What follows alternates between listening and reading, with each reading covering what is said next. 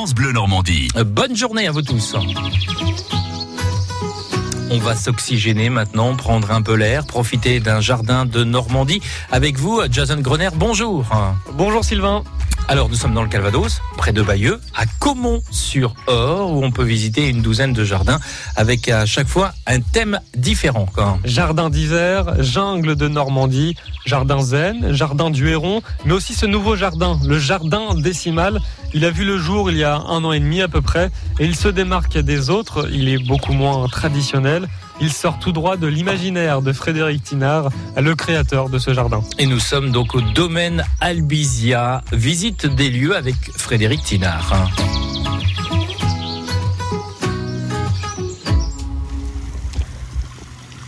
Alors vous l'entendez peut-être, on est juste à côté des, des fontaines d'eau, c'est très joli, ça s'active quand on marche sur les dalles, c'est super joli.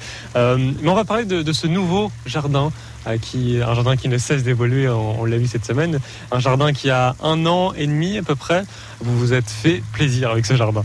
C'est ça. Ce jardin, euh, qui est le 12e du domaine, s'appelle le jardin décimal. Euh, il propose en fait sur un hectare trois plateaux, trois niveaux différents, exposés plein sud. Pour matérialiser les trois niveaux, euh, nous avons fait entrer 300 tonnes de roches Ah oui. pour créer comme des digues qui permettent de passer d'un plateau à l'autre. Et de hum, ce jardin est un peu, euh, vous pouvez voir à l'entrée cet œil qui a été euh, réalisé par un artiste de Saint-Lô, euh, Nicolas Chagnon, et qui permet, qui symbolise un peu un cabinet curiosité. Ah, c'est pas mal. Et l'idée, c'est d'entrer dans un cabinet curiosité à ciel ouvert. Euh, donc, il faut comprendre que chaque plante qui se trouve dans ce jardin décimal euh, est une rareté du monde botanique. Ah oui. Donc on peut observer des familles de magnolias complètement dingues, euh, des cornus cousa qui sont des cornus du Japon avec des floraisons incroyables.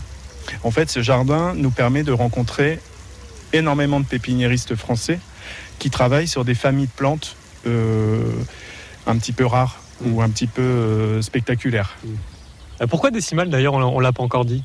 Alors il, est, il s'appelle décimal parce qu'il c'est un jeu de mots. À l'intérieur se trouvent six grandes malles qui, que vous pouvez voir devant vous, qui sont ornées de peintures qui sont réalisées par une artiste locale Mhm.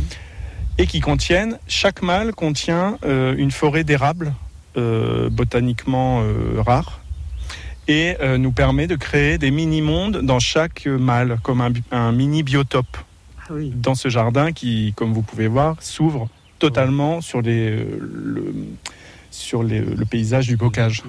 Donc on passe de l'extrêmement grand, du grand paysage au petit paysage. C'est un monde minimaliste, même il y, a- il y a des petites pierres, enfin, tout est fait euh, pour qu'il y ait un, un vrai décor. Exactement, ici, euh, l'échelle change, Oui. c'est un peu Alice.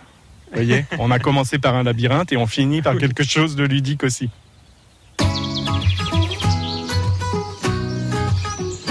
Et Jason, ce jardin décimal est aussi un jardin connecté.